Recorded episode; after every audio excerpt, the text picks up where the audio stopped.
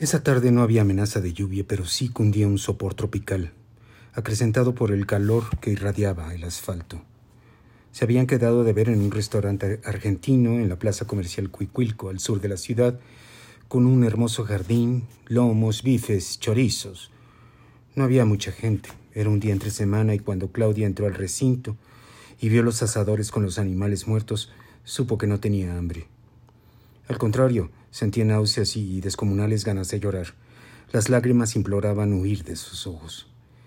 El argentino la recibió con una sonrisa mal actuada y de pasada la escaneó de punta a talón. Le indicó que lo siguiera y le otorgó una mesa cerca del ventanal que daba al jardín. Le ofreció algo de tomar y Claudia no dudó en pedir agua mineral.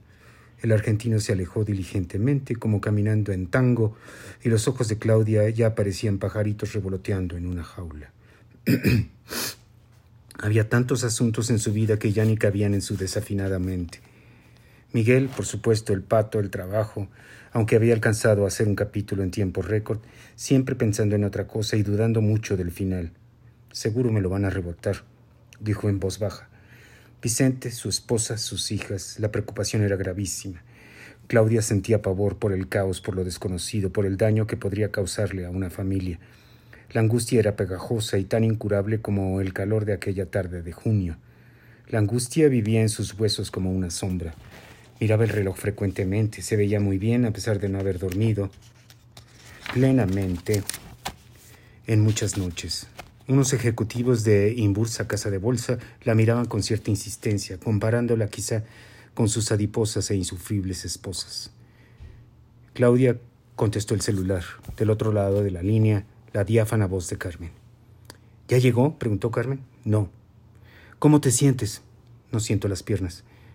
¿De veras le vas a decir que nada de nada? Sí, hija, ¿qué pasó con tu papá? El pato y yo lo acompañamos con el shrink, pero creo que salió peor de como entró. Va, no deberías de preocuparte tanto por eso. Hija, no te lo había dicho, pero ¿sabes que tu papá quiso besarme? Hubo un pequeño silencio del otro lado de la línea, Carmen estaba en la casa leyendo cómodamente tirada en el sillón. Se incorporó con cierta rapidez y se acomodó el teléfono en la otra oreja. Luego trató de disimular. ¿De qué te asombras, ma? Te sigue amando. Me necesita, hija, como un navegante al que le hace falta su brújula. Es una brújula muy guapa, inteligente, interesante, un mango de vieja. Ay, hija, qué divina eres, te adoro. Pero ya Claudia vislumbró a Vicente entrando. Se veía francamente mal, los ojos rojos como si hubiera llorado a mares. Tenía un par de surcos en forma de medias lunas debajo de los ojos como cráteres de mercurio. A Claudia le pareció incluso que caminaba con dificultad. Había envejecido años en pocos días. Ya llegó, le dijo Claudia a su hija en voz baja, como un adolescente secreteándose con otra en el baño de la escuela. ¿Me hablas luego? Sí, mi amor, te quiero. Mamá, yo que tú. Sí, hija. Ya sé lo que me vas a decir, pero olvídalo. Ya está aquí. Claudia colgó el celular y trató de sonreír al ver a Vicente. En el departamento del bosque de Tlalpan, Carmen dejó el libro para irse a asomar al bosque. Se llevó el inalámbrico para marcar a casa de su papá. Su mamá le había contagiado la preocupación por él. Carmen se sentía enojada, frustrada con su padre. Siempre fue un mediocre, un perdedor y un alcohólico, pero obviamente lo quería. Gracias a él, ella existía. Carmen marcó, pero no obtuvo respuesta. Luego se quedó recibiendo las oleadas de calor que entraban por la ventana, junto con algunos bichos voladores que querían explorar el departamento. Vicente le dio un beso en el cachete a Claudia. Dejó sus labios pegados en su, rostro. Por un momento provocaron una marca de humedad. Perdón, me quedé, me quedé atorado en el periférico. No te preocupes. Vicente se sentó y pidió su clásico Jack Daniels solo, sin hielo. Claudia repitió el agua mineral. Ella no lo quería mirar, así que sus ojos pasearon por ahí, se encontraron con los ejecutivos de Imbursia, coquetos a pesar de la llegada de Vicente, con el jardín, las servilletas, las reses quemándose en el asador, el argentino pagado de sí mismo. Tuvieron un intercambio inútil de palabras, el pinche calor, el tráfico de la ciudad, el artículo de Vicente sobre la lideresa del sindicato de maestros, el Bester Gordillo, todo para dar tiempo a que llegara el bourbon y Vicente le pudiera dar un gran trago gozoso, delicioso. Ambos tenían en su rostro las huellas del desasosiego y lo sabían. Después de ingerir otras dos dosis de Jack, Vicente ya no esperó más. Beatriz empacó mis maletas y no me quiere volver a ver. Claudia, quien había ensayado su discurso desde la noche anterior como actor de teatro, se volvió hoja de papel, nieve, nube. No esperaba esto y al fin miró el rostro sinuoso de Vicente, los ojos estallando en pequeñas venitas. Sus manos blancas, sus vellos rubios y abundantes que salpicaban un brazo fuerte y bronceado. Casi sin voz, Claudia formuló una pregunta fuera de programa. Desde antes de hacerla, sin embargo, se dio cuenta de que era la pregunta más tonta del universo. ¿Por qué? Le dije que te seguía amando. Vicente se había salido completamente del guion y la trama había experimentado una vuelta de tuerca. Era un territorio ignoto, desconocido, extraño. Era como caminar en las nieves eternas del Everest o en el Amazonas. El guion que había preparado Claudia toda la noche ordenaba que ella no debía volver a ver a Vicente, que todo terminaría en esa comida. El libreto se fue a la basura porque al ver a Vicente, aún antes de saber que su esposa lo había corrido de la casa, se dio cuenta de que ese era el hombre de su vida. Esos ojos que ahora estaban pintados con intensas rayas rojas eran los mismos que le dejaron claro a Claudia hace años que Vicente la amaba con una intensidad, con una verdad que jamás había podido encontrar otra vez. Ni siquiera en Miguel, que hace dos días le había dicho llorando en la sala de su casa que la amaba. No.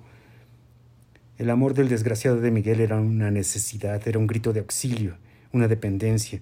No era el amor cristalino y brutal que Vicente concentraba en los ojos y en las manos. Claudia movía las chiclosas piernas como loca. Tenía cerca a Vicente y había recibido la noticia de que su esposa ya sabía la verdad. Pero cuál verdad si apenas hacía unas semanas Vicente era solo el hermoso recuerdo de un viejo amor. ¿Cómo habían podido escalar las cosas tan rápido? Claudia no podía digerirlo, todo sucediendo a la velocidad de la luz y la materia se había convertido en energía. Claudia levantó la voz. Eso es exactamente lo que no quería que pasara, Vicente. Los escasos comensales voltearon a la mesa de Claudia y Vicente, en especial los de Imbursa que ya estaban decepcionados de que la mujer madura de la mesa cerca de la ventana tenía galán. Pues pasó. ¿Pero por qué tan rápido? ¿Qué le dijiste? Ella sabe que no la amo. Realmente, contestó Vicente con una inusual calma que solo encubría su dolorosa tristeza.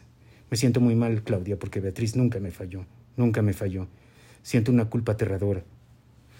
Vicente, no dejes que eso termine. Ve con ella, pídele perdón, dile que estabas, no sé, que es que de verdad no entiendo cómo pudo haber pasado.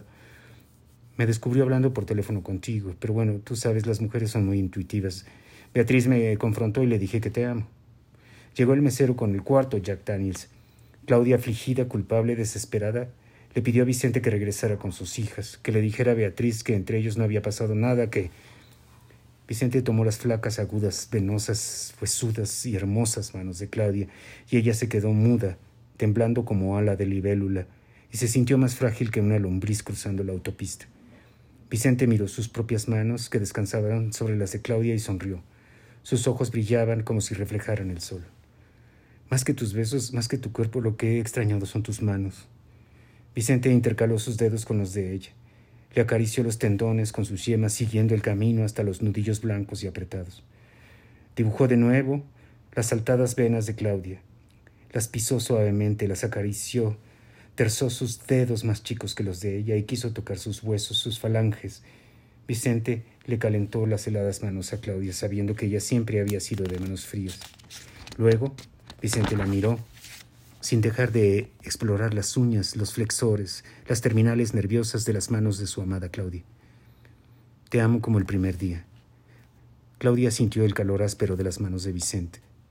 Esas manos eran las mismas que le habían tocado cuando eran tan jóvenes él con una mano en el volante y la otra viajando por sus piernas, sus senos, entrando con suavidad a su vagina. Esas manos orgásmicas que la hacían gritar mientras el auto se movía rápidamente por la carretera México-Querétaro. Esas manos que le dieron el anillo cuando ella le dijo que no se casaría con él. Esas manos que escribieron tantos poemas en servilletas, papelitos, post-its en el vaho de las ventanas. Se miraban y se tocaban, los dedos de él en la palma de ella, los dedos de ella sobre las rocosas manos de él como aquella vez que enlazaron sus manos para caminar en silencio por el bosque de gigantes. Cuando llegaron al bebedero diseñado por Barragán y olieron el verde, y miraron el sol colándose entre las ramas de los árboles, su amor empezó por las manos.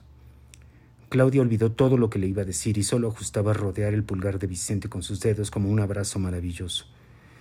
El mesero venía con las cartas y los vio mirándose y bailando con sus manos, jugando, peleando, rozando con el anverso, con las uñas, con las venas azules que estaban gordas como globos y pulsaban, latían rapidísimo y amenazaban con reventarse y crear un manantial de sangre. El mesero vio ese ballet de manos, hizo una mueca y mejor se dio la media vuelta porque Claudia y Vicente se miraban, se tocaban, se amaban en esa mesa, se hacían el amor con las manos y los ojos, y nada más interesaba en esos momentos que compartir las huellas digitales que abrazarse con los dedos y las palmas. Claudia jalaba sus vellitos con suavidad, él analizaba sus huellas dactilares y recorría las falanges, falanginas, falangetas, como quien reexplora un camino recorrido hace tiempo. Vicente recordaba la estrechez de sus muñecas y la forma como los dedos de Claudia aleteaban como alas de gaviota. Ahora las apretaron muy fuerte con los dedos enlazados. Vámonos de aquí, dijo Claudia pidiendo la cuenta. ¿Te acuerdas esa vez que reservarte en el presidente de Chapultepec? A mí me dio tanta pena que me tapé la cara y nos fuimos en dos elevadores distintos. Tenía miedo de encontrarme a alguien conocido. No van a ordenar, quieren las cartas. Al fin el mesero se había animado a acercarse, tímido, con las cartas cuando los vio hablando. No, cantaron ambos al unísono, en mi bemol menor. La cuenta. Volvieron a corear y el mesero salió volando, corriendo los cien metros planos.